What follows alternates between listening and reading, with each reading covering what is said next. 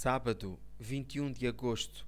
Leitura bíblica em 2 de Reis, capítulo 23, versículos 26 a 37. Contudo, o Senhor não afastou a sua grande ira de Judá, devido aos graves pecados do rei Manassés, porque o Senhor dissera: Destruirei Judá como fiz com Israel. Rejeitarei a minha cidade escolhida de Jerusalém e o templo que disse que seriam meus.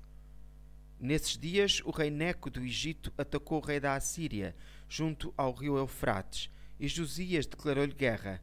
Neco matou Josias em Meguido, logo que ali chegou. A vida de Josias terminou de forma desastrosa. Ele insistiu em entrar num confronto com o rei do Egito, participando de uma guerra que nada tinha a ver com ele, e encontrou a morte. É impressionante como, apesar dos ardentes protestos de Jeremias e de outros homens de Deus, além do terrível destino das dez tribos, os reis de Judá e o povo se tenham mostrado tão persistentes no erro.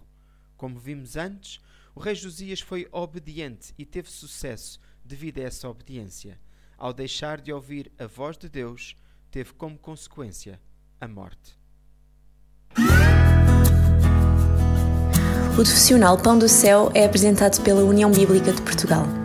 A União Bíblica é uma organização cristã internacional e interdenominacional que usa a Bíblia para inspirar crianças, adolescentes e famílias a conhecerem a Deus. Para mais informações, visite o nosso site em uniãobíblica.com.